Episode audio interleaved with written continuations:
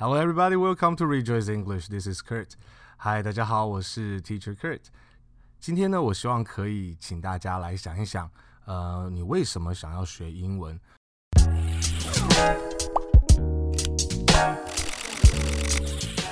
很多时候，动力是非常重要的。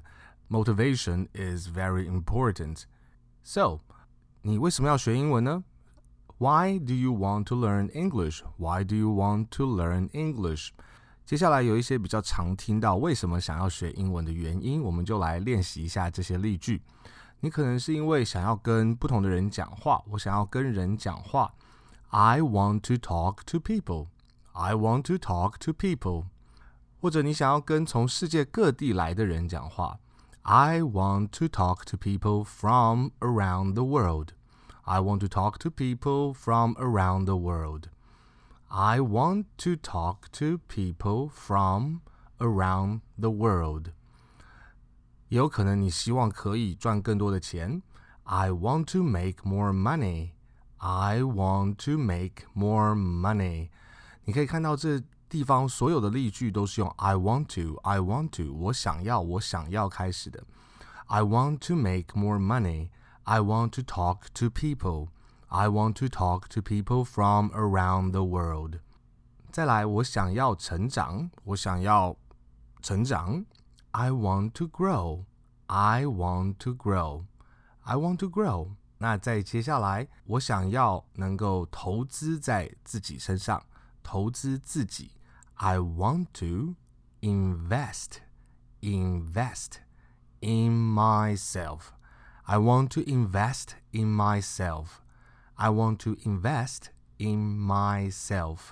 再来，很多时候有一些人想要学英文，是因为他必须要考一个试，可能是 IELTS，可能是 TOEIC，也有可能是不同，就是呃不同职业上面所需要的检定，像导游啊，像飞行员啊。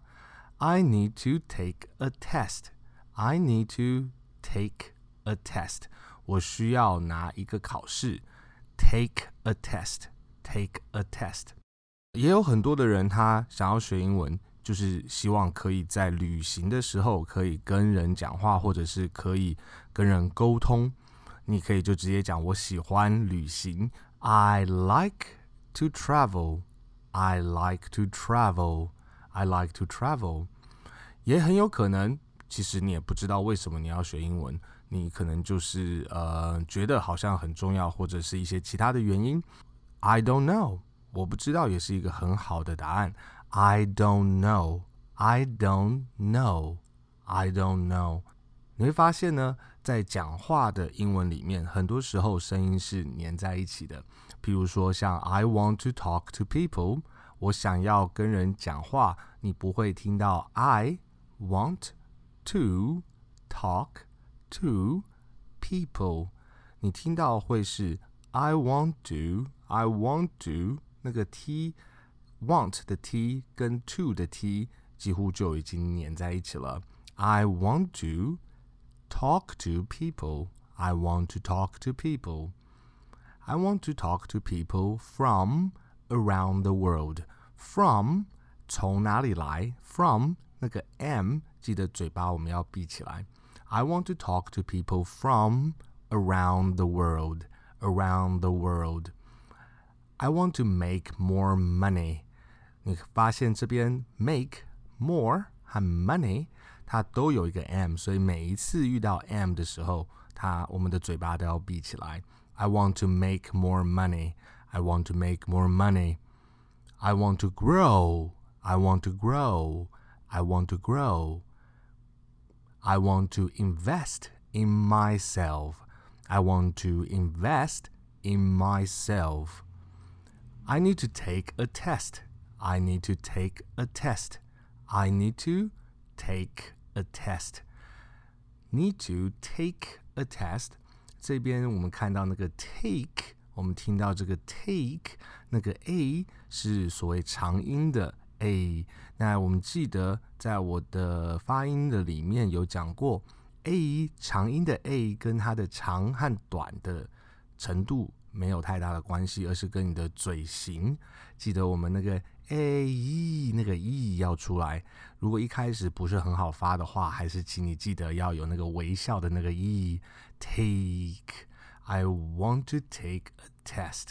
那这个 test 那个 t e s t 的那个 e，它就没有长音，它是一个诶诶诶，那个没有礼貌叫人的那个诶 test，那就没有 e 的声音了。I want to take a test. I want to take a test.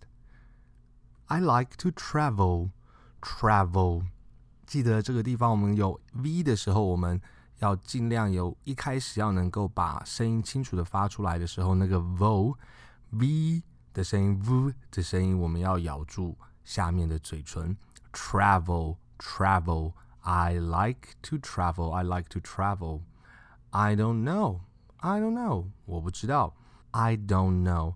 你会发现这个地方我们在讲话的时候，我不会讲 I don't know，我们直接就会 I don't know, I don't know, I don't know, I don't know，那个 T 是基本上没有发出来。I don't know. I don't know。Very good. OK，那你可以跟我想想看，你自己为什么想要学英文呢？那我们在一起聊天的时候，你就会跟我讲一下你为什么想要学英文。那如果你知道用英文讲的话，你就可以试试看。我鼓励你可以用英文来讲讲看。如果你真的不知道怎么说的话，你也可以跟我讲中文。你觉得是你为什么要学英文？我们一起来把它变成英文的句子，让你可以练习来回答说为什么想要学英文呢？如果你已经知道你为什么要学英文，在刚刚的例句里面的话，比如说 I want to talk to more people，我想要跟更多的人讲话，那我就会再问你说 Why do you want to talk to more people？我可能就会问你说，你为什么会想要跟更多人讲话呢？So you can think about the next answer for me。所以你可以想想看，下一个你可以回答我，我会再继续更深入的来问问看，了解看看我们为什么要学英文。？OK，very good, well done, and I will see you next time at Rejoice English。做的非常好，我们下一次学美语的时间再见，拜拜。